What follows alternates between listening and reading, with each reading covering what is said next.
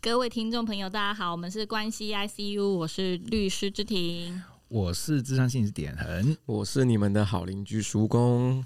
耶！今天欢迎到我们的好朋友谢涵心理师，你好，欢迎谢涵。对，谢涵好久不见了，因为他一直不愿意上节目，就因为很早啊，一直很想睡觉，因为太早了，你不想出门，这样是不是？跟你约个时间约约约半天都约不到，这样子。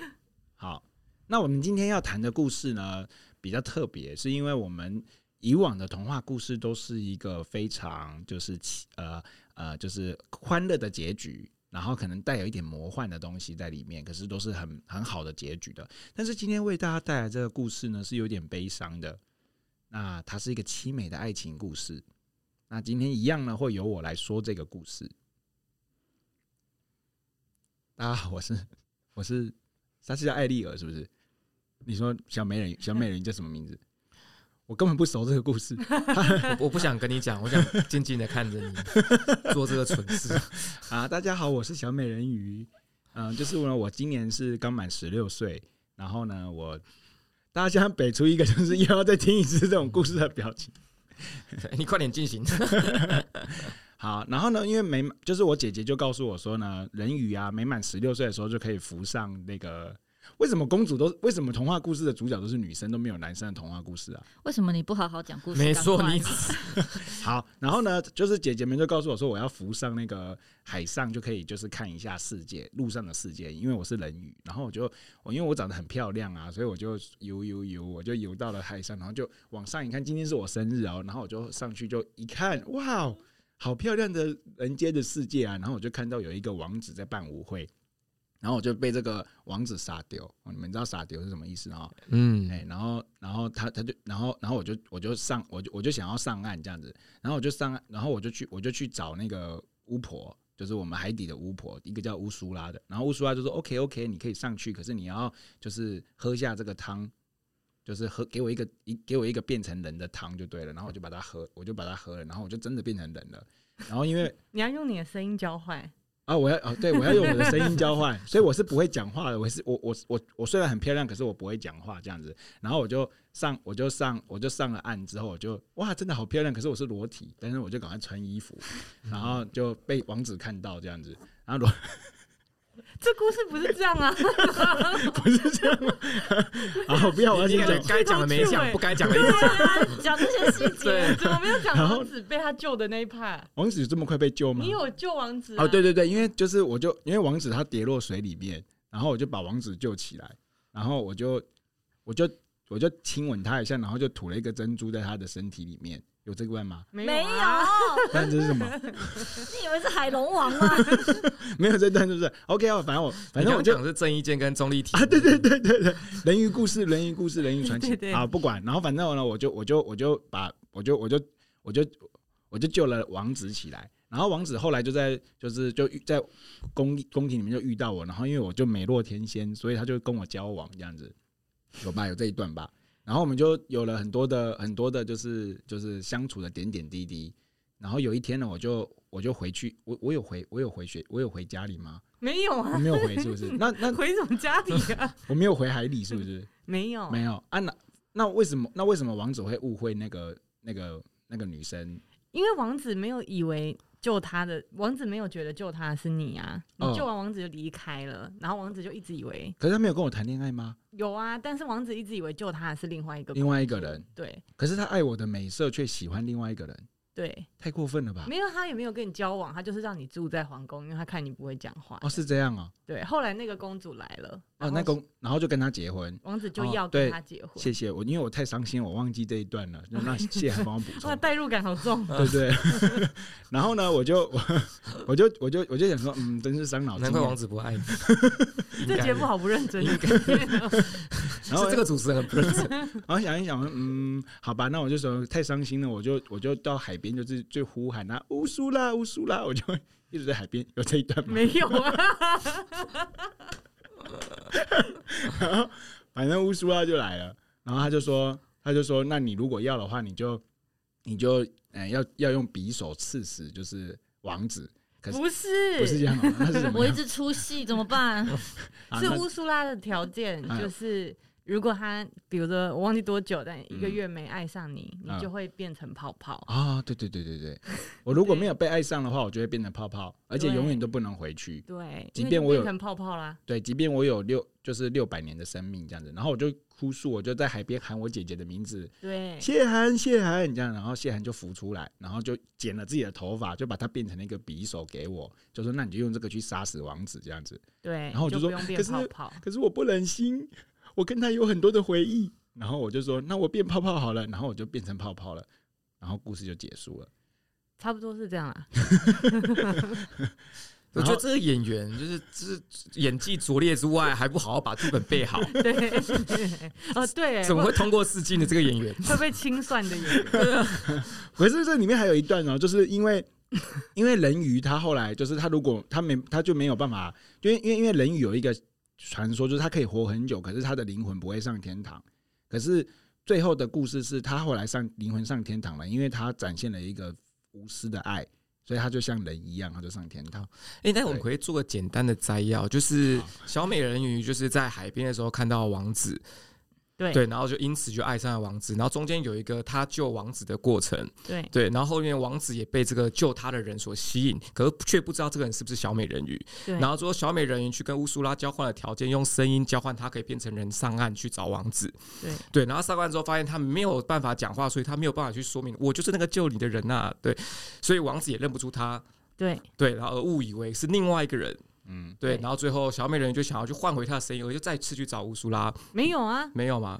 没有啊，但这个版本不他没有要换回他的声音，哦，没有换回他的声音。嗯哦，那那那为什么乌苏拉会去找他？乌苏拉没找他啊？是小美人鱼，是是小美人鱼跟着王子还有王子的老婆一起住在城堡里。对哦对对，然后小美人鱼看就是这样很难过，啊姐啊，时间到了，她就会变泡泡。如果王子没爱他，哦哦，就其实那时候小美人鱼在跟乌苏拉约定她变成人的时候，就有绑这一条。对，就绑这样绑条款。哦，所以他就必须得在时间内杀死王子乌。苏拉好坏哦，OK，应该下地狱。所以最后结局是，就是他的那个姐姐有要想要协助他，让他去做这件事情，然后可是最后小美人因为爱而选择不杀王子，让自己牺牲掉。对，原本没有可以杀王子那一趴，杀王子那一趴是姐姐再去求乌苏拉说，哦，有没有办法让他不要变泡泡？然后就说：“那你们头发都要给我，因为乌苏拉就是一个很爱收集别人美的地方的东的人。哦，原来是这样。哦你们觉得你们觉得亮亮跟菲菲比较喜欢我刚刚的版本，还是摘要后的版本？摘摘要后的版本，为什么？刚刚那个不不我觉得刚刚他听讲那个他会哭哎、会嚎啕大哭。而且你会让人家造对就是美若天仙这个词有混淆。对，好啊，好啊，都这样啊。我我我想听众朋友是很喜欢听我讲故事的。你不知道听众朋友都直接快转，看看到哪里可以听完故事，我们直接进主题这样。我在听剪辑的时候，我都会先把前面那段故事场先跳过，就是不想在那边浪费无谓的时间。很过分呢、对啊，哎、我都反复听呢、我每次一去我就反复听那你我自己讲故事。只听你自己那一趴、啊，对对对，反复听我自己讲故事。哎呀，好，我们谢谢点恒今天帮我们带来这么丰富的故事，但是 我有点太丰富了。对，我们会是以熟工最后摘要的版本来做讨论啊。那我这边有个好奇的点是，大家的第一次暗恋是什么时候？暗恋哦，嗯，暗恋哦，对，那种酸酸甜甜，就有让你让你难忘难忘的暗恋。谢涵呢？我我我好像人生没暗恋哎 哦，怎么怎么这么会就是喜欢就直接讲了，是不是？没有，我会等人家来跟我讲他喜欢我哎，可是你也会暗恋啊，你会有喜欢人，然后没有告诉别人，因为你在等，总要需要时间嘛。啊，那这段时间就是会不会。就是你喜欢他，然后但你不确定你喜不喜欢他，哎、他不喜不喜欢你，所以你对他试出一些就是讯息，让他来跟你告白，是这样吗？还是说你你也没有喜欢他，就是他就直接来跟你告白，然后你就喜欢他？对，后面这个，不是，谢涵有讲过，他会让他喜欢的人来暗恋他。对啊，没有没有，我会让他来，我会让大部分的人来暗恋我，再决定我要不要喜欢他。怎么办到的？哎，这个是有公开名字的录音？太厉害了？突然忘记了。不会，不会哇，这真是是因为有心理师的这个训练，所以你有办法掌握人心，是不是？不是哎、欸，这是为什么啊？你们都有暗恋的经验哦、喔？有啊，而且我暗恋超早的、欸，我大概幼稚园大班就暗恋一个小我我同班同学小男生。嗯我也觉得我幼稚园就有嘞。对啊，就是那种很、嗯啊很很单纯的傻傻的那种。啊，可是那个不会被我称为暗恋呢、啊，我觉得他的国中那个才会被我称。我知道你们说的那个时段。嗯那你的暗恋是怎么样大概是国中吧。被被经验被否定，是不是开心？对啊，那你的暗恋是怎样？你说啊。嗯，没有啦。好了，你先说。就是，而且那时候会发现，哎、欸，我暗恋的男生刚好也喜欢我，然后那种就会觉得很开心。可是就是小朋友的那种感情而已。嗯，对嗯嗯嗯其实这很有趣，有一个很有趣的阶段就是会互相假设我们互相告白，知道彼此暗恋对方，但是却不知道怎么进行下一步。对对对，嗯，会有这个。嗯，那点恒的暗恋呢？哦，我没有经历，我我没有运气那么好哎、欸，我暗恋的人都没有暗恋我、欸。哦，那那你有很多这个经验啊，暗恋的经验。对啊，哎、欸，那你你这样就是受挫力应该很强、欸，很没礼貌这一集。没有，我是真心的说。所以你的你的暗恋，你都会用怎么样的方式？你你暗恋会让人家知道吗？不会，就我就很害羞啊。就你说你的放在心中朋友也不会知道。不会。你说告诉别人嘛，也不会呢。他所以是真的很暗恋呢。嗯，就会放在心上。哎、欸，我一直会想问大家，就是那暗恋对你们来说是甜的还是苦的？肯定是甜的、啊，甜的、喔，我觉得是甜的、啊，对啊。你有一个人可以想、欸，哎，你有一个人，就是有一个人你在上课的时候可以注意、不然上课多无聊。哦、就是看，可是我觉得那个时间不能拖太长，太长就苦了。哦，对而且是他不能够跟其他人有一些。太太就是太亲密的互动，进展这样你也会不舒服，因为你又不敢讲，然后看着别人在那边，你又不舒服。所以，叔公暗恋的机会，哎、欸，那个那个经验也是蛮丰富的。可一定有啊，这一定有吧？但你是你是有结果的暗恋吗？哎、欸、诶、欸，应该算是没有结果，因为就是像刚刚提的，就是会有大家互表心意之后，不知道该怎么办，所以现在呢，还是照常上课，然后还是照常做其他事情。对，我就我就会很想问大家，因为如果以我自己的经验呢、啊，我是大班的时候就会有喜欢暗恋的男生，但是我现在自己带女儿，我就会觉得说，哎，这么小，真的、哦，我就想说这么小，这么你可以不要吓妈妈们吗？对啊，干嘛这样？一定有，菲菲也有。我就会想说，小朋友这么小，他是不是还是不，就是还没有办法理解男生跟男生，哎。我跟我喜欢这个女同学，跟我喜欢这个男同学，就是那个喜欢是不同。对对对对对，小朋友要到几岁才会知道，说我这个喜欢是同学的喜欢，还是把你当成一个仰慕的喜欢？小朋友会有同学间的喜欢吗？会啊，会有吗？会会，真的吗？就是喜欢这个朋友的喜欢。哦。那我没啥，没有这种，就是只喜欢可爱的女生，不是小孩，你都直接仰慕人家，喜欢可爱的女生哦，还是有性别差异？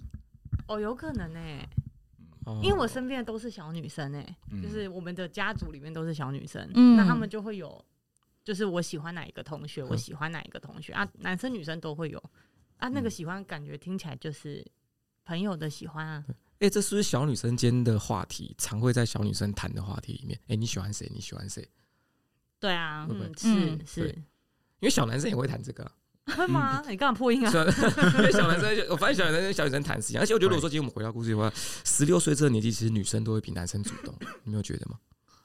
比、嗯、女生比男十六岁吗？我觉得十六岁的男生，十六岁高中了呢，高一嘛，对。对嗯，我觉得国中、高国国小、国小一直到高中都是女生会比较主动，哎，女生都会很就成熟的很早，还是这是个人经验，然后他们会去追求这件事情。但的确吧，就是以发展阶段来说的话，女生的嗯，以发对啊，以发展阶段女生是比较早，但是我觉得到高中的时候，已经蛮多男生也会主动对女生示好啦。我那时候高中补习班就是就是大家都是。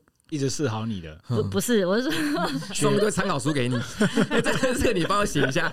名为补习，实实际上根本就是谈恋爱的，对啊，对，嗯。所以亮亮现在补习班还好吗？嗯，我还蛮密切注意他的状况，因为他的手表是可以加好友，然后我就每天都会收到讯息说，亮亮宝贝已经跟谁谁谁成为好友，亮亮宝贝已经跟谁谁。天哪！哇，监控哎，对，加那么多好友，然后我就去看他手表，到底这些人是什么人？这样哇哇，我现在科技好厉害哦！你要帮菲菲买一只吗？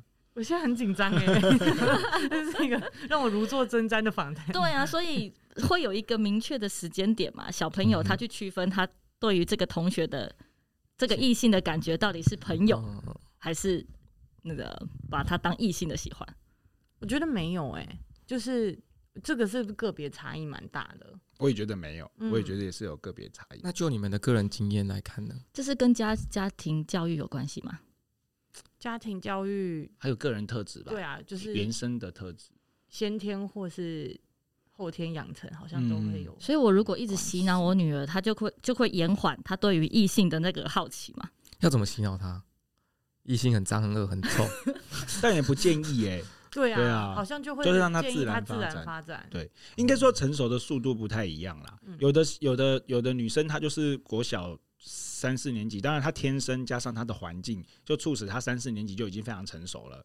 比如说她可能还要很会看人看人把戏。他就很容易就就有社会化的那个部分。他三三十年，可是有些小女生，她家里可能状况比较好，然后她就被很保护。她可能到国中、高中，她才进入到人家国小三四年级的状态。嗯，对。但是一定会这个状态一定会来，只是说快跟慢而已。哦，把它想成是月经，对不对？嗯，也可以这样想。因为就是你不知道到底什么时候来，但是它一定会来。对，它一定会来。那如果我们回到故事的话，小美人鱼她是不是就是一直被她爸爸延缓这个对于异性的？的的期待嘛还是想法，所以导致他会对这件事情很很好奇，是因为这样吗？可他在浮出水面之前，是不是都没看过异性啊？就爸爸，爸爸，爸爸跟龙 只能看老男人。哎，没有没有没有男的美人鱼吗？好像在原版的故事里没有提到，哎，有提到？没有没有，好像没有提到，对不对？还是那是一个残忍的国度，就是没有装上国王，就要把男的都杀死。那这样国王是不是过有点爽？就他拥有交配权，对对对对，交配权。对，然后如果你这，我觉得 好像比较细节，比较细究这件事。对啊，就是就小美人鱼，她性探索不够多，对不对？对对对，有可能。嗯，可以。我觉得，我觉得从这个角度推断的话，我我认我认可。嗯，在十六岁才性探索会太晚吗？还是太早？如果他的故事的版本是。身边完全没有异性的话，这个程度好像太高了，就是完全抑制。对啊，零哎，哦，就是性探索，就是连包含就跟异性一些，就是表表象层次的互动，也算是性探索嘛。就我怎么跟异性接触，怎么跟异性说话，这也算是性探索嘛。嗯，我觉得是，算是哦。我在想这个故事里面的那个性别，有可能用物种来区分，就是哎。物种大家就安静，这样。我在听，我们在理解这件事情。因为那个国度里真的没有提到男人鱼，男人鱼除了他老爸以外，嗯，然后但是因为他。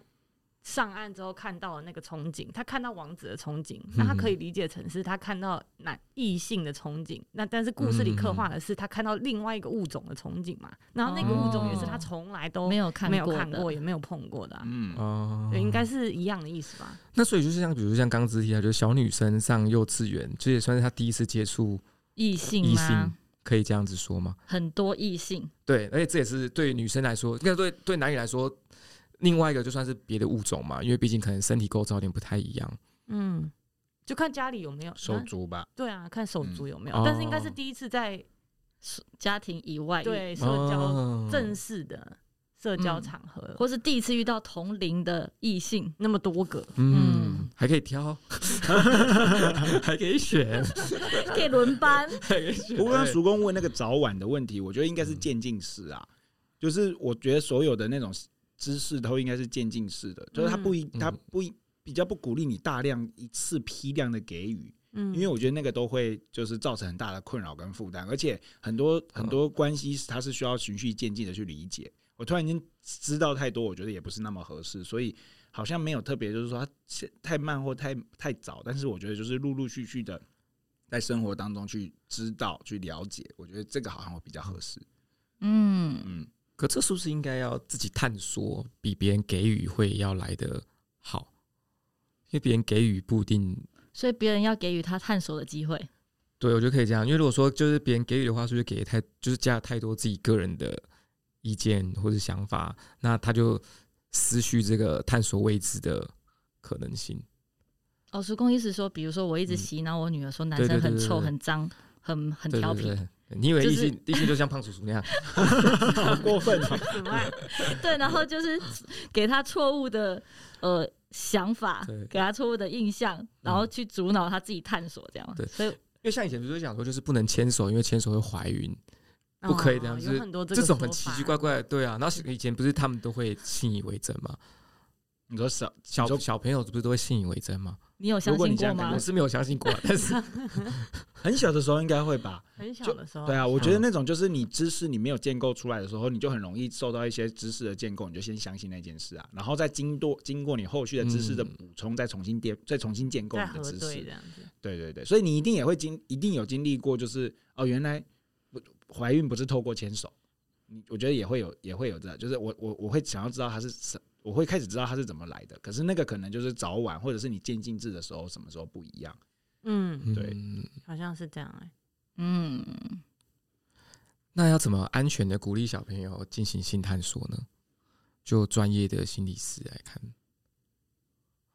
有没有一些比较？毕竟这应该是就是作为人母的资质最担心的。真的，我现在好担心这件事情哦、喔。因为又因为如果说你做不好，你这个引导做不好，有可能就让他造成性压抑，或是。我这边要跟大家分享，就是亮亮前前两天跟我说，她胸部硬硬的。嗯，我说我女儿长大了，一开始会紧张，她是不是哪里受伤？嗯，对，后来才意识到，哎，可能是她要长大了。嗯，对，因为我身边也有朋友女儿，大概四年级、五年级就开始买内衣给她穿了。嗯，我就想说啊，天哪，我女儿已经到这个时间了耶。嗯，对。然后想说自己，我自己是小五的时候身体起来，我女儿过两年就转大人呢、欸，那种心境，我觉得真的是会蛮令我紧张的。嗯，真的会。对啊，所以要怎么样去教导她做性探索这件事情？我觉得我已经面临到这件、嗯、这个问题了。因为他们在生理发生理发育的时候，是不是心态、内心也会有点转变？就比如说异性对他的，比如说在发育期，可能异性的吸引力会特别强。会有这种情现象吗？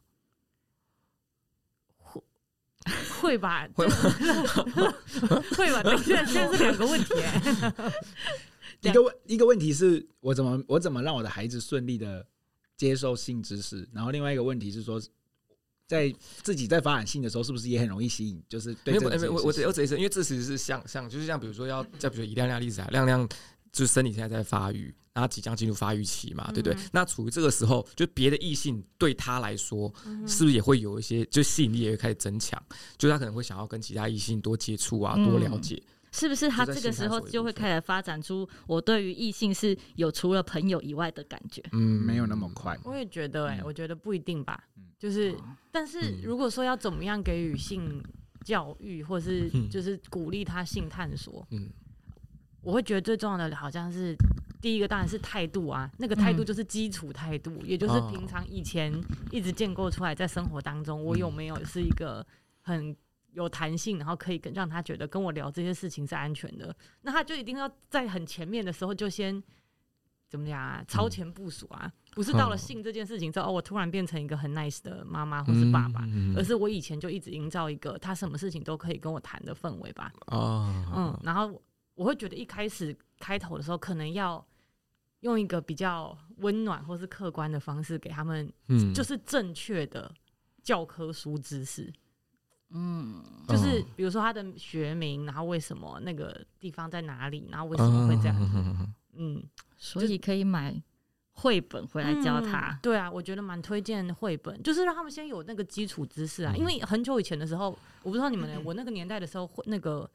健康教育是不上课，嗯，是是送子鸟送来的，哦、就是以前的绘本都是送子鸟，嗯。嗯，然后可是后来我妈妈有给我买，给我跟我姐姐买，嗯，我从哪里来这一套书，然后现在可能已经比较旧了，嗯，但是在那个时候你才会知道说，哦哦，大大概就像点恒说的那个。有一点懵懵懂懂的，但是你大概会往那个正确的姿势去这样子。你们在学生时代有看过《生产过程》这部影片吗？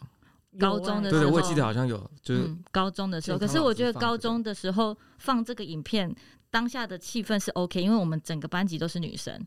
可是如果是混合的话，哦、我们是混合班呢，会不会有点尴尬？男，我觉得男生会逃避式的，就男生可能会用比较那个开玩笑的态度去面对这件事情，就半逃避死。反而女生会很认真，女女女生反而会就是用比如说羞涩或害羞这种态度去面对。都没有办法正正平常心。其实刚其实刚刚曙公跟芝芝问的那两个问题是是确实是可以同一个方式解答的，就是性别认同的发展之间，他会在早期的时候先认同同性，再从我同性发展认同去认识到异性，所以小朋友的发展阶段会是先跟自己同性的朋友先叫比比较熟悉跟比较好，然后那是一个自我发展认同阶段的时候，我对于不同的人啊，对于同一个性别的人。去认识自己，把自己更加的，就是强化，就是我对我自己这个性别的认同。然后等到我这个东西都完成之后，我就会开始往异性去发展。所以你们通常会看到国小、国中的时候都是小男生、小女生是玩在一起的。可是到了高中、大学开始，他们才会开始去往异性去做探索。欸，对对对，对，所以其实，在讲说好奇或者是怎么推进这件事情上面的时候，我如果按照刚刚那个理论的话，反而应该是我先带。我的小朋友先认识我自己，把自己的这个性别认识清楚之后，再去认识另外一个性别。我觉得这个在理论上来说，应该是长这样子会比较合适。那其实用我们自己的生命经验，好像也真的是长这个样子。没有。你现在讲到这个，我才想到，就是发展心理学讲说，很前面的阶段，其实它也反映在家庭上啊。就是小女生到了一定的年纪之后，就是会比较认同妈妈；然后小男生到一定的年纪之后，就会比较认同爸爸，因为那个他会觉得可能会有那个。敌意啊，或者什么，就是竞争家庭男性的这个角色的权利，像对，但是会有一个阶段是长这样子。嗯嗯嗯嗯，对，因为呃，我女儿她也前两天也问我说：“妈妈生孩子会不会痛？”哦，对对。可是你看从亮亮这个问题，你就会发现他其实这个东西他不是关注在异性哦，他是先关注在自己身上。嗯，对呢。对，所以我所以现在这个阶段他发展的应该是我。怎么帮助我的孩子先把我自己认识清楚？他现在也比较没办法去认识一个跟他不一样的，因为他自己的好像也都还不还不了解自己。你这样讲，我想起来，我小的时候有看过我妈妈就是上厕所，因为妈妈都就是 可能在家里很容易裸体然后什么这样。然后我就我印象中我就问我妈妈说：“为什么你下面有毛啊？”然后那个时候我没有这样，然后我妈就有跟我蛮认真的解释说这是为什么，然后我之后也会长出来这样。然后那时候我很我很惊。惊恐哎、欸，也不是说害怕，但是就是觉得怎么可能？就是我怎么可能之后会长那样子？嗯，但妈妈就会需要跟我解释这个，所以好像的确是会先从探索自己清楚。那他们会透过就是比如说跟小朋友一起洗澡来介绍这种身体构造吗？可是跟小朋友洗澡会是从他很小，小很小很小的时候，他可能已经看到都习惯，只是突然有一天会问你说为什么会这样？嗯，对，嗯嗯，好难哦。不过我觉得小朋友还是有他，我就没有我们要相信小朋友自己发展的能力，所以他没有他没有到一定都是说我少做了什么东西就就就没有歪掉。我觉我觉得我们一定是相信的，但这个相信也会带一点我们自己的害怕，怕跟对怕怕他对也怕你发发展的太好了，担心啊。就是我知道这件事之后，我开始跟我女儿说，你以后一个月只能吃一次鸡块。对，为什么？怕他发展发展太快？对啊，嗯，就会有这样的担心。那我们回到故事啊，就是呃，小美人鱼她救了王子，但是呃，她她那时候我我的故事版本啊，就是她把王子送上岸之后，她是躲在岩石后面看确认王子是安全的，她才回到海里。对对，然后然后这个时候就邻国的公主就走过来，所以王子就以为救他的是邻国的公主。对对，那这样。呃，我们眼睛看到的不一定是事实，嗯、就是其实救王子的是小美人鱼，另有其人。对，那我们是除了用看之外，还能用什么样的方式来认识事情的本质呢？嗯，这个很难哦。对啊，除了用看，我们要用闻的吗？对，对，这真的难。我觉得这一 part 我会想到的事情，好像是我不知道你们有没有这样的经验呢？但是在爱情里面。我觉得人往往都是爱上自己想象的那个人的样子，就是或许那个人根本就，比如说刚刚你们提到暗恋的那个对象，哎、嗯啊，可能那个人根本就不是这样的人啊。嗯，就是我在还没有认识他，还没有真的相处很长一段时间之前，我就已经决定我自己要暗恋他了。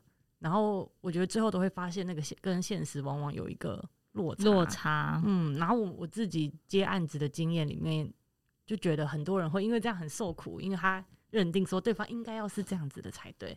所以我觉得爱上的很容易是自己的想象跟投射。那这样怎么办呢？不要去想象这件事嘛。个人建议就是要经过相处啦。所以，像如果套回故事来，就是其实王子根本不 care 谁救他，他就只是眼睛看，哎，看到一个哎很漂亮，就跟那个 就找个理由爱他了。就看跟那个小动物破壳而出，看到第一眼谁就是妈妈现象。嗯，灵异现象。对，因为王子爱邻国的公主，是因为他一直以为。公主是他的救命恩人啊，对，对，嗯，然后小美人鱼爱上王子没有理由啊，就是因为你帅。然后有，可是可是王子爱上邻国公主，应该也有因为邻国公主漂亮吧？如果今天是乌苏拉造型的出现救了他，他应该说 谢谢你啊，不好意思啊，不好意思，麻烦了，麻烦了，握握手，谢谢谢谢谢谢，不好意思不好意思，可以来我家拿一些东西，拍谁啦拍谁，谢谢谢谢，感恩感恩。他就算就算那个邻国公主虽然求婚也会被婉拒。我我觉得都是这样，因为故事故事看起来都是很肤浅的啊，都是王子很帅，公主很美，那这是个前提。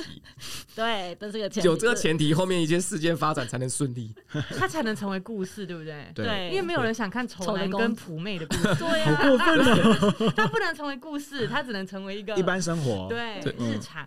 要不然就是就他们就是可能就是可能。不太 OK 的救了王子，他们可能就不会走入爱情，他可能就是获得荣华富贵，然后就离开 啊，所以他可能就获得一笔财产，就是他是另外一个故事，比较偏励志的，就是你要有好心，你要善心，你会救到这。对对对对对对对对对，就是童话故事会往这个地方前前去。可是我这样就有问题疑问呢，就是我们如果结合刚刚的问题，我暗恋一个人，他就是一个甜甜的感觉，所以一定会充满我的想象。那现在又建议说我们要多相处，所以就是。经过相处之后，发现这个想象破灭，还是说我就是 应该有些人还是会继续沉溺在自己的想象当中。那这样我们要怎么救他？啊，要怎么救他哦？对啊，这样是不是身边的朋友就很重要？可是其实我会有点觉得，就是刚刚那个，就是我们都会投射自己想象的东西在我们喜欢那个人身上，对不对？其实，其实我我对这我是同意这个，但是我后后面后来又对这个东西产生一点怀疑，就是我们对喜欢等的忍受度是很高的。是假设我们对一个人，他今天赌博好吃懒做，我们就不开心，就觉得他是个烂人。可是今天我喜欢他是帅哥的话就可以，我喜欢那个人，他又赌博又好吃懒做，我们就觉得哇，这个标配。就是同一件单一同一事件放到不同人身上，我们会有不同的解读。那这样，他其实也不符合我们对。爱情想象的样子啊，但就是因为是他，所以我接受那些东西，直到我对他的，他对我吸引力不在了，我好像才会去说你的那么多坏习惯，我接受不了。所以这样人家就是不是就说你变心？当初我也是这样啊，当初我这些事情，你你喜欢我的时候，我也是这样啊。你又用同一个理由说，因为我这样，你你不爱我了，对我自始至终一样糟。对，然后你现在不爱我了，嗯。我觉得这个是不是回到就是爱情里面，其实有很大一部分可能是需求的满足。比如说，我现在觉得哦，我需要自己的时间，我需要找一个嗯很独立的女生。嗯，然后我看到一个很独立，然后感觉很干练的女生，我觉得哇，她好吸引我这样。然后这个时候，独立啊、干练这些特质，其实有可能是我的需求。嗯，然后我过，因为人的需求会变动，所以过了一段时间之后，我不再需要。这个了，我可能会，比如说我的我的人生阶段不一样了，然后我现在很需要啊被崇拜，或者是有一个小鸟依人的感觉，或者我家里需要一个太太，我需要有一个被照顾的感觉。当需求转变的时候，那个对象就很容易会转变。嗯、我觉得刚刚讲的案例上看起来会比较像是这样。嗯、那有没有可能就是最原始跟最直接的需求其实是生理？是，我觉得有可能呢、欸。啊，嗯。啊，就是刚刚是乌鸦飞过啊啊！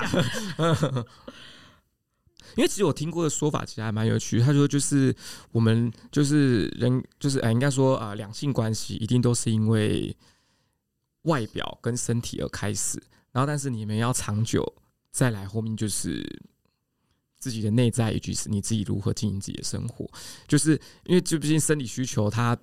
是短暂的，那也不太可能我们一直沉溺在这个城市里面。如果发展长期关系，我们势必得要去接触其他的，那这时候就得会考量其他东西。但这个需要时间，我们才可以看到我们后面的更真实的需求。对啊，吸人人际的吸引力里面，第一个就是外表啊，嗯、就是外表一定是、嗯、可能就是你得真的要过一个坎啊。对，应该说过一段时间，让这个外表的吸引力淡化。我们才可以看到一些比较真实的东西。嗯，可能那个刺激没有那么高的时候。嗯，可是外表吸引力淡化，我就会想跟他分手。因为这淡化是因为对方可能胖了，或是之类的。不过外表跟生理需需求应该是本能啊，所以应该是就是会最最优先的。嗯，哎，这会是浮动的，是。我觉得人的需求都会是浮动的，是。就是刚刚我们讲的那个案例里面。所有的需求都会是浮动的，所以要你说要认定这个人，然后就是你如果这段关系假设说你真的需要非常长期稳定的维持，嗯，那么首先会有一个要件，就是你会得要非常觉察跟认识你自己啊。所以我要跟我的伴侣说，因为我的需求变了，你你要怎么配合我这样吗？对，是合理吗？这是这是不是可以当个？对啊，这不合理吗？这是可以当个分手的理由。就是真的是不好意思，就是我当初需求已经不在了。对啊，这样不是很渣吗？这个这个很，其实很多人是你讲的这个状况。嗯嗯啊，你自己讲出来，自己应该都会觉得自己有一点过分跟不好意思，对不对？对，可是可是却合理。对，可是却合理。对对对对。可是如果必须坦白讲，你今天有一个心是我就是要长期稳定的维持这个关系的话。那你觉察到你自己的需求的时候，那么需求应该可以用其他的替代东西来满足，嗯、或是我如果要持续这段关系，哦、那我们两个的互动就要有一些调整。来，我可以直接说，对我的需求现在好像不一样了，可是我需要多一点点什么，然后你们就可以有机会去沟通跟调整。啊、嗯，所以应该这样，就是我们在沟通过程，假设我跟芝芝在交往，我们可能过了一年，我可能就跟。稍微协商一下，就是那个，就是以前你只要漂亮就可以，但是现在你不能只是漂亮，你需要再负担一点经济。我们要这样子进行沟通，那你要不要负担？对啊，所以这就是我刚才讲不合理啊，嗯、就是我发现我的需求变了，我却要对方来配合我，这是不合理的，嗯、应该是双方要有互相调整嘛。嗯，对，嗯，那如果发现，比如说像叔公讲，他后来发现他的需求变成是经济面，嗯、他跟我讨论，那我们经济这一块要怎么处理？对，明天开始你兼差，我们分手吧，我们分手吧。对啊，不然这样的关系会太浮动吧，就是太不够稳定，对，不够稳定，很快就分手了。所以其实好像是不是年轻人的感情往往比较短暂，会不会是这样？就是大家其实还没有真正认识自己实际的需求是什么？好像也不能这么说、欸。对，年轻人的感情有比较短暂吗、嗯？没有吗？没有吗？也有很大家都很长期的。欸、不过我以为年轻人的感情短暂是因为被家长阻止。哦，这这也这这也是这是另外一个因素了。对对，可是我觉得会有、欸。嗯，我想要先就是。回应刚刚那个需求的那个部分，还有包括这个，我就觉得我我会听到一个东西，就是我最近接了一个来谈者，然后他四十几岁，然后风韵犹存，就是你就看得出来他应该四五十岁有了，可是就是保养得很好，很年轻。然后我在跟他咨商的时候，我就发现一件事情，就是他那个他的阶段追求的爱情是完全不一样的东西。我觉得好像比较像是不同阶段追求的需求不一样。就我觉得那个那个状态嘛，像像他他现但是他已经离过婚，然后又有小朋友，然后他现在是跟公司的同事交往，然后他在这样子的情况之下，他对他这个他对他现在这个爱情的要求，跟他年轻的要求是完全不一样的。然后我在跟他谈的时候，你就会发现，他就是一个非常成熟，然后对爱情有另外一个理解的女性。所以我在物谈的时候，我就跟他谈说，我觉得你好适合去跟一些小女生分享你现在对于爱情的感觉跟看法。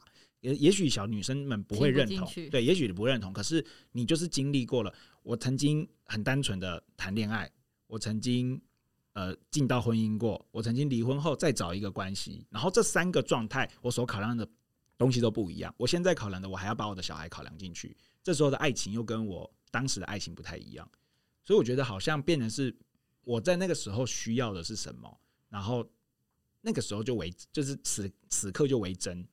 就是我好像不能说那个时候就是不对或比较不成熟，就是我此刻需求的那东西是什么，那就是真实的爱情。可是我现在变化就越来越不一样。对。然后我觉得一直以来我都会建议说，就是我个人的建议，或者就是就我所学的建议来讲，就是如果你因为需求而一直对关系进行变动，那就会像芝芝说的，就是那关系就会一直一直交换，或者就会一直轮替这样。所以真正应该要做的事情，应该是我们应该要能够辨认自己的需求，然后或许你可以跟对方做出调整，但是你也要觉察到，哎、欸，我有这个需求，因为需求可以用其他替代的方式来满足，不一定是要全部都是从对方那里。拿来的，比如说像叔公刚才讲，就是他觉得他现在需求是经济，那也可以是他调整他自己的开销。对啊，就是因为你不要那么爱花钱嘛。哎、欸，其实应该是因为家庭经济原本是我一个人承担，我想说应该可以一起分担。对，然后那个需求有可能是阶段性的啊，嗯、就是之后搞不好你假设你中了发票，嗯、对，那那个需求就不见了，嗯、就是那那个调整也可能就又会回到对方可能会觉得比较舒适的状态上面。嗯、欸，那这样是不是可以这样说？就是我们其实不应该对爱情有这么多的束缚在，就是没有说爱情就一定得要是一生一世，没有说爱情就得一定要是永久的，因为我们每个人阶段性的需求都不同，那我们也得要包容大家需求会变动，所以感情是会变动这个事实，所以我们不该被把爱情冠上一生一世、至死不渝这种枷锁。不是不是，这哪是这个结论？答案跟社会观念是不一样的呢。啊，对啊，那展开来说说呢？因为因为如果说需求是阶段性的话，大家都会变动。那万一，所以不能够让需求控制你的关系，嗯，不能。可是我们需要花时间才能辨识出自己真实的需求嘛？那如果说我辨识出来之后，发现哎，好像不太适合。那我如果说今天如果说被世俗说爱情就一生一世绑架的话，那我就得要一直忍耐维系这段关系，那其实不是到太快乐啊。所以我觉得应该是看你看重的是什么，你看重的是自己的需求，还是你看重的是这段关系？如果你看重的是这段关系，我希望可以跟他一直长久走下去，那我的需求我要去调整。那如果我看重的是我的需求，我觉得我现阶段我需求比较重要。我要满足我的需求，然后我才能完成自我之类的。那这段关系就选择分开，嗯、应该是这样吧？对，因为我觉得有一个有一个重点，应该是爱情不应该是你所求你的需求的那个源头。嗯，嗯就是啊，不是吗？我觉得好像会是哎、欸。那你会很受苦哎、欸。没有，因为因为我我会觉得说，因为其实我是跟他认同感，就是大家我们因为爱情，因为大家爱情其实是有阶段的嘛，对不对？那其实双方在这个阶段性不一定会同步。对啊，对啊，有可能会有落差。那如果说今天我们大家被永久的爱情所绑架的话，那在不同步这个过程中，我们其实就会减少一个选项，就是好像我们就不能够分开，因为爱情是永久的。那如果说今天没有这个枷锁的话，是不是就是我们在不同步的时候，其实我们就会沟通说，我们是不是如果说我们真的没有办法磨合出好的彼此，那我们是不是暂时分开，对我们也是一个好的方式？因为我们不同步，跟彼此需求并不是在同一个阶段上。嗯，我懂你意思。对对对。但是这样，下一个人、下一个人、下一个人都会遇到你讲的这个问题，对不对？所以你的意思是说，哎，可是我觉得这会变成是，我们就站在一个更高的层次上面去找寻下一个，对，就不断的变动，不断的变动。哎，我觉得不太算是不断的变动，因为我觉得这个需求会随着我们年纪的增长而更认识自己，甚至更确认自己真实需求会是什么。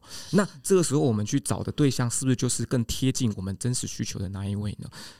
所以有可能三十岁之后，他已经找到完整的自己，他就不太有需求变动，这样吗？对，我觉得应该说他更知道自己要什么，所以他会找到可以适配自己的关系。嗯，我觉得可能会是这样。那当然，其实这个说法当然可能也会不不不实际，因为你不一定可以真的找得到嘛。哎、欸，可是我觉得如果这样讲的话，嗯、我就会想要先从刚刚谢涵说的那个，就是爱情是想象出来的那个样子的地方说起。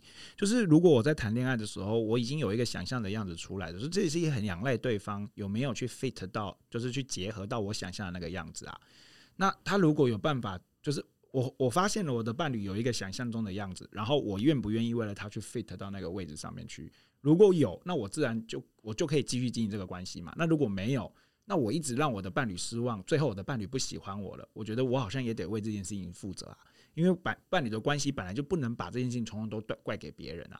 所以我的想象是我的需求，然后我这个需求你来满足我这个需求，你来 fit 我这个需求。对，好，比如说芝芝有一个对我的想象。嗯，然后你后来照了一阵子之后，你发现我不符合这个想象，可是我因为我很爱你，所以我就要想办法变成你想象中的那个样子，这才是我们两个之间经营关系的方式啊。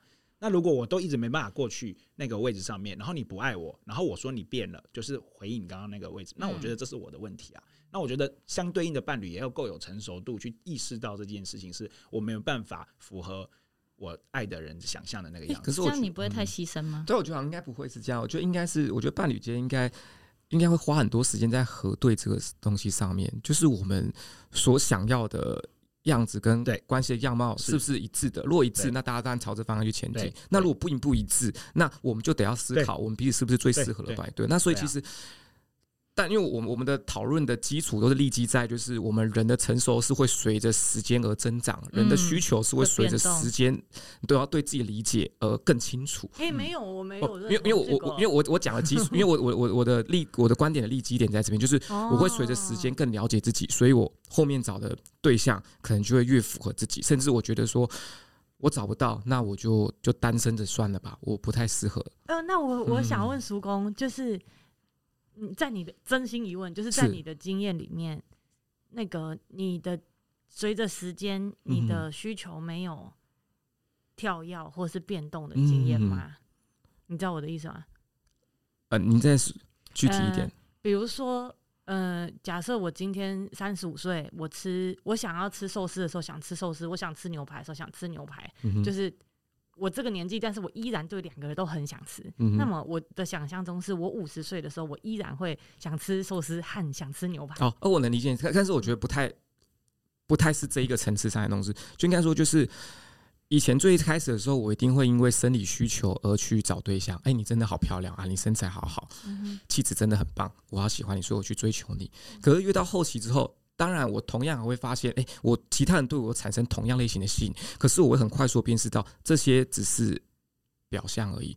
那我就会更多去关注他们的，你实际怎么样生活？你实际上关注议题是什么？嗯，那我们是否能够聊得来？我就不会再被生理层次的东西所欺骗，我就去看后面的东西。那我今天在核对东西多了，我就会确认说，哎，说不定我们可以尝试着在一起。对，但是那个那个对象的那个特质一直都是。就是都是维持那个样子嘛。对，哎、欸，这我觉得这样，就是我觉得我个人觉得，就是如果以我自己个人经验来讲，就是欣赏的人，其实他们都在变化。就是以前可能就只是漂亮而已，那可能后面的话，他可能就不一定漂亮，但他具备其他的特质，或是说。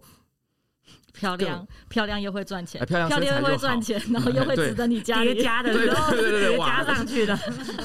没有，其实不会，就是你会，就是我觉得，就是可能我们在筛选对象应该会有比重，比如说你不，你不一定要特别漂亮，但是你至少要有一个基本的需求，基基本的标准。那你不一定要特别有钱，因为我自己有经济能力，我也没有特别的物欲。那你可能最少要有独立的经济能力。然后你可能比如说在精神依赖上面，你不一定要。完全独立，但是你可能也不能够过度依赖。那我们这些东西，如果把它当做是权重，依照我对于爱情去做加权的话，我可以用这个东西，我可以去来衡量我眼前遇到这个对象是不是适合我。那随着我的那个年纪增长，我对自己的了解足够深，我就会知道好像哪些东西对我来说是我要经营一个长期关系是最合适的。那我觉得在它的配比上更大。像假设。大家可以听得懂我在讲什么？嗯、对，就假设最一开始生理需求，外貌肯定是最重要的加权，可是随着年纪增长，它可能就会越弱化了。你们是不知道那么漂亮，然后可能觉得更多在内在或是一些精神层次上面的东西加权更重。那所以我觉得，如果说以我自己现现阶段找对象的话，可能就会去综合这些东西去做一个评估。那这些是建立在我过往的经历还有对自己的了解上面。嗯嗯对，所以我不我所以我所以我才会觉得，就是好像不见得是。我的需求一直在换，所以我是漫无目的的在找别人。嗯，对对对，是。所以这边的基础会建议在人是成熟度会成长，然后自我了解程度会成长。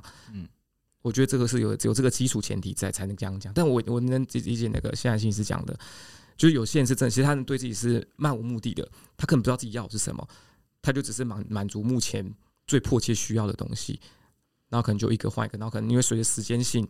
可能一个需求淡化，他就换下一个需求，甚至他满足的自始至终都同样的需求，他只不断的在换对象而已。嗯，对，我能理解现在先生想在讲对，但是我觉得我的我我提的东西处境不一样，因为我建立在一个进步的基础之上。嗯，不过对，但我觉得曙光这样提的时候，就觉得他好像可以解决你说的那个眼见不为凭啊，眼见为凭怎么处理这件事情吧？对不对？就我觉得更理解自己是谁，跟人理解自己要什么，我觉得好像就可以在看对象的时候更清楚知道我要我要怎么样子的伴侣或对象。那么你就我只看到那个人救我，我就爱上他，这个这个这个线索也真的太少了吧？嗯，嗯，我觉得还是就是交往的时候还是要以能够长久稳定为前提，但是不要被这个前提束缚了。嗯，这样才有办法真的是做一个适合的。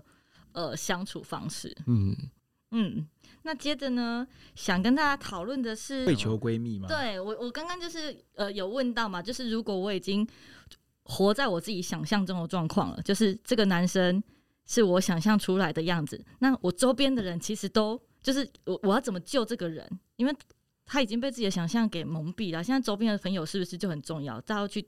点醒他，摇醒他，或者是试图就是把他从这个意乱情迷当中给救出来。嗯，所以闺蜜的话，应该要做怎么样的协助，才能让她知道说她这个是她想象出来的样子，不是这个男生真实的样子。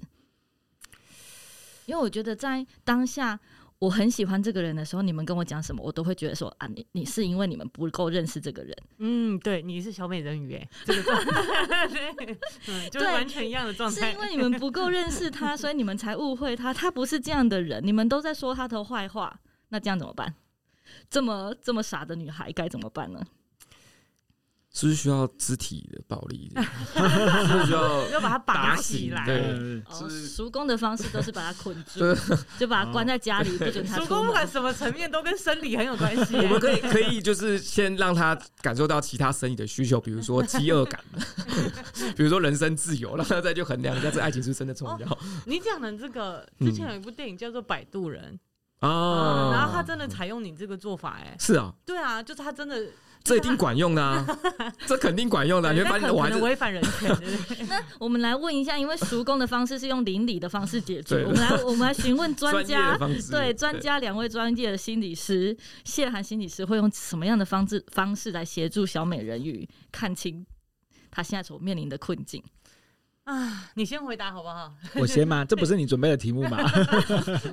我觉得啦，我觉得刚刚芝芝芝在之前在讲的时候，他就分了两个嘛，一个是说，如果我爱上他的那个形象，然后我深陷其中，跟我发现的他不是我要形象，然后我掉头就走，我会被攻击，说我是不是变心？后者比较好解决，对，就是我对，因为我就不喜欢了嘛。可是我爱丢，我爱丢，看不戏。是这样，台语是这样讲，爱丢他参戏，对，就是我爱上了，就是这个东西被蒙蔽了，这件事情就是真的是会非常非常难解决，跟非常非常难处理，因为他首先他要先，他会不断的在他现实的样子跟我想象中的样子之间徘徊，就是他会觉得有一点点不像，又有一点点像，嗯，对，他会觉得说没有啊，就是我想象中就是那样，你看，要不然他干嘛做什么？他干嘛做什么？他为什么要为我做这些事情？我可能会一直有这样子的那个误会在这个里面。好，那其实对我来说，这个阶段是做不了任何事情的，因为他只得他他只得靠他自己去辨认这件事情。对，可是你那时候就可以，就是你我觉得唯一要做的事情，就是不断的去带他看见，就是想象中跟真实的真实的他的落差，就是一直去带他看。可是你也不要就是阻止他，就是说啊，你看吧，就这样了，你还怎么样？就是我觉得那样没有用，因为那就适得其反，因为他脑袋中一定都想过，所以。旁边的人如果说真的要帮他的话，我觉得就是告诉他，然后接下来就让他自己去选择，就是进到那个状态。所以等于是没有帮助啊。是心理师有一句话就是说，就是那个如果有一个人溺水，然后你一定要去救他，但你把他救起来之后，他会自己再跳回河里。就是这个阶段的话，其实是没有办法工作的，嗯、因为他就是会一直要跳回河里嘛。嗯。可是我觉得心理师有一个功能，就是我会一直把你从河里捞起来。就是当你在河里跟我挥手说：“哎、欸，真的这次真的快死，真的快死”的时候，我还是会去把你捞起来。然后，所以我觉得点恒刚刚想要讲的意思，好像是在这个阶段，心理师可以做一件事情，就是把你不断的支持你，不断支持你。可是让再让你去跟现实核对，说：“哎、欸。”我们就是核对支持，核对支持，让你看到说那个核对的阶段，就是你想象中跟这个人实际上对你做的事情其实是不一样的。但是不能够推得太猛，不然推得太猛的话，我就会成为她那些叫她离开的闺蜜当中的其中一个人。嗯，那她就不敢再跟她的闺蜜讲了嘛。所以 maybe 她跟我讲到第十八次的时候，他也会不敢再跟我讲了。所以这就是为什么同时要提供支持。嗯，我我我我举一个刚刚那个风韵犹存的的的女生的故事哦，她她就是她她她还谈的主诉议题是她跟她现任的男朋友一直有很多的就是感情上面的纠纷，然后她就一直觉得不是感情们，就是她就一直感受不到她现在这个男朋友爱她，然后我们就讨论到了就是我想象中的还是她真实的样子的这件事情。好，我们在我们在咨商的过程当中就谈这件事，然后后来。过程当中就是支持他，那可是如果照理来说，我我如果扮演的角色是说，你就离开他，他就不爱你，他就是有前跟前任格格敌，他现在没办法在这件事情下面。好，那如果是这样子的话，可能就会就是误误误了一段良缘。反正后来就发现一件事情，就是我的来谈者他困在了他上一段感情里面，他没有把他前一段感情放下，然后后来就把他这件事情。处理起来之后，她下一次来咨商的时候，她就告诉我说，她这次开始看见了她男朋友对她什么地方是符合她想象的了，不是不是她自己觉得没有的那个样子。就我觉得有的时候好像会需要一个时间点，是我告诉你说，你就是我，我仅仅只是反映你正在做的事情，然后接下来你你你去做对你自己的生活进行一个探索，对你自己做一个探索之后，你就开始发现说，哦，我开始清楚了，我开始看看得见了，要不然就是我觉得。那种就就有点像是看不见眼眼睛进沙子的人，你一直叫他看见，好像也没有用。你能够做的就是在旁边跟他讲说：“来，你先休息，先深呼吸，然后转转眼珠，然后让眼让眼泪流出来。”然后你好像只能做这件事。嗯，好像很难接受这个说法，是不是？对啊，就是感觉感觉好像是没有办法给予任何的帮助，你就是只能看着他，就好像他必须要他自己醒来才有办法救自己，是吗？最终的那一步会是这样，可是核对的过程就会加速这一步，加速他认清这件事这个事实。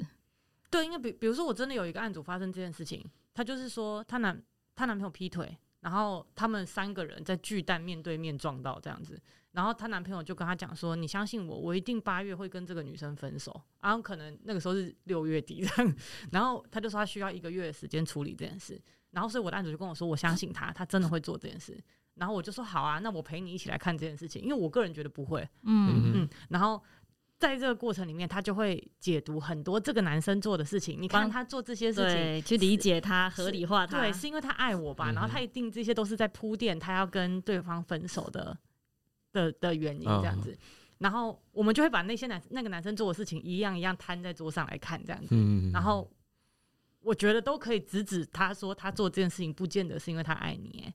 嗯哼，对，然后过程里他就很难接受，但是这时候支持也很重要哦，就是跟他讲说，我知道，我知道你很难接受，但也或许不是我想的这样子，哦、对，就是要承接一下他的情绪，然后就到九月一号的时候，那个男生就是没有分手啊，嗯，对啊，这个过程就是当事人真的会很难过啊，对，嗯，所以就是要，尤其是要让他他自己要醒来，但他自己又不想醒来的时候，对，嗯，所以最后小美人鱼的决定才会是。让自己变成泡沫，是这样吗？这结论会不会跳太快？有时候，因为我觉得爱情爱到那个时候的时候，他会觉得他是我的全部了。就是我没有办法，我我呃，这这样的状况，我没有办法去去认清，哎、欸，没办法去接受自己，那我就嗯不要去，嗯，不要去戳破他，或者是说我不要去做做违反自己。嗯，因为就因为那种就是有些现实是很难以去面对的，嗯，对，所以大家大部分人才会选择装睡嘛，对不对？嗯，那我其实我觉得刚刚，我觉得我不是蛮能够接受，就是其实就是点恒跟谢涵那种说法，就是当大家在自我欺骗的时候，很明显看得出来，那能做的好像也就只能陪他核对跟等待真相浮现，有的时候会陪他接受这个过程，就是有的时候可能会跟他们说。我现在真的得要跟你说，就是你真的不能够再这样这样这样这样了。嗯、可是做这这一步之后，就是得要，因为我们后面下一步就是我准备要承接好你的情绪，所以我这边会给你一记重拳。对，啊、我也会预告他说，我现在要给你一记重拳，就是你要接好了。然后真的揍他，其实你是说真的，真的扁他的。那我想要回应一下芝芝刚刚说的那个，嗯、因为我觉得人鱼公主里面其实蛮多，我觉得它其实存在蛮多意象的东西。就像是我想想看啊，就像是小美人鱼，她是就是他为了要 fit in 那个王子的社会，因为他要换一双脚嘛，嗯，然后所以他愿意失去的东西是声音嘛，音，那声音这东西其实就是他的特色优势，嗯，跟他能够表达自己的的那个方式。所以他，我现在想的就是，如果就假设我今天小美人，我要去见那个王子，然后你跟他换胸部，不是不是不是，是那个，然后吴叔他就说，那我要你的美貌，然后美貌变哪，变成一个很很很不 OK 的女生去外面见王子，他就会成为另外一个意象的故事哦。然后他上面就被王子伤害，会是另外一个励志的故事，就不是爱情故事啊。对对对，又又来了，人不可以以貌取人的故事。对对对对对，然后所以我会觉得他。变成泡泡，因为他最后的决定是他没有要杀王子。嗯，可是我们反观现在很多爱情里面，我爱不到这个人，最简单解决的方式就是我恨他嘛，就是我最理，哦、就对、嗯、我可以恨他这样。那因为之前在很多故事里面有提到，就是荣格整合的这个部分，我们就不再赘述了。但是小美人鱼里面也有一样的意象嘛。就是人鱼跟人，然后他有脚，我没有，我是女的，他是男的。以前的童话故事很喜欢用这样子，我要找一个同整的方式来比喻。然后我很想要讲说，你们可以看到，就是因为当代的产出跟当代的文学，其实会反映一个时代的背景。是，然后以前是这样，所以他们很喜欢用这种性别对立啊来说，我要寻找一个人生的同整。可是近代的。比如说迪士尼或者是皮克斯，嗯、你会发现那个童整，他已经是在我个人心中了。比如说《勇敢传说》，就是她就是一个很男孩子气的女孩子，嗯，对，她就已经变成这样。所以我觉得，如果用这个角度看，人鱼公主最后没有选择刺死王子，她可能没有，就是她没有想要，我既得不到，我就要杀死我内心的那个部分。所以她最后做的事情，她是变成泡泡。然后有一个说法是说，就是。他也算是回归海洋了，就是他回到他自己，他要去找他要去找他他真正的那个样子，嗯，所以他并不一定只是代表着牺牲而已，嗯，用这角度来看，这结局是比较没有那么悲伤，好像是，代表是感觉可以祝福这个成为泡沫的美美人鱼，对，至少他回到他回他熟悉的地方，这样吗？天堂也不算他熟悉的地方啊。他是回大海上天的，嗯，不是很熟悉这个故事。百科百科全书里面是写说，他就因为因为他们其实是不能上天堂的，人鱼是不能上天堂，因为他们不是人。嗯，可是因为他做了这个很神圣的决定，为了爱情的心声，然后就被认定为是一个人很非常有爱是人的行为，所以他就上天堂。然后所以最后的结局是用这个方式带带带完的。嗯，但我觉得这个方式好像，如果天堂都是小美人鱼不认识的，这好像也是个处罚，把他关在一个他陌生的地方。他也想去其他的人鱼的地方，就他可能已经不是原本的那个自己了，可是他也可能变得更好。这也算是某种程度跟自己的和解吧，对之类的。对，哦。不过阿丢爱丢卡唱戏这件事情，真的是在我们的节目里面不断的出现了。对啊，可这也是事实啊，也是事实，真的这这太难，不断出现，不断出现，这真的太难了。对啊，然后芝芝上芝，我我我可以理解芝芝在听完那个解释的时候，可能不太能够理解，或者是觉得好像少了点什么那种感觉。是我觉得这样子的来谈者，包不要说来谈者，包括我作为他们的心理师，我觉得我们也会，我们都会陷入到那个就是。好像也现在只能这个样子的状态里面去。我现在就是在这个状态，我很难过，但是我又走不出来，该怎么办？然后又没有人可以帮我走出来。嗯，我觉得，我觉得在我认识就是可能这点跟谢涵之后，我觉得我对这个心理意、心理心理学有一个比较大的突破性的认识，就是我们都会想说，就是有一颗药吃了，所有负面情绪、所有问题都可以一次解决。然后，但是我在我认识智商之后，我才发现就是。没有这种东西，然后如果甚至抱着这个药到病除有速效的东西走进智商所，好像其实也不是一个正确的概念。嗯，因为很多很多东西去那边，我们是因为很多内在议题，我们是只有自己才可以处理，所以我们走进智商所是有人可以引导跟陪伴我们去面对这些事情。对，所以我觉得这虽然同样是属是同样是属于就是跟医疗同样属于就是助人跟帮助别人，但是。这毕竟心理跟生理还是有一些层次上面的差异，不是说一颗药可以马上缓解，嗯，这么多东西的，嗯，不过我我我觉得叔公给我们的回馈，我也想给叔公一个回馈是，就是我觉得认识叔公之后，也要我也认识到一件事情，就是如果你真的要改变一件事情，就是你要下定决心，然后有坚持的进来咨商室。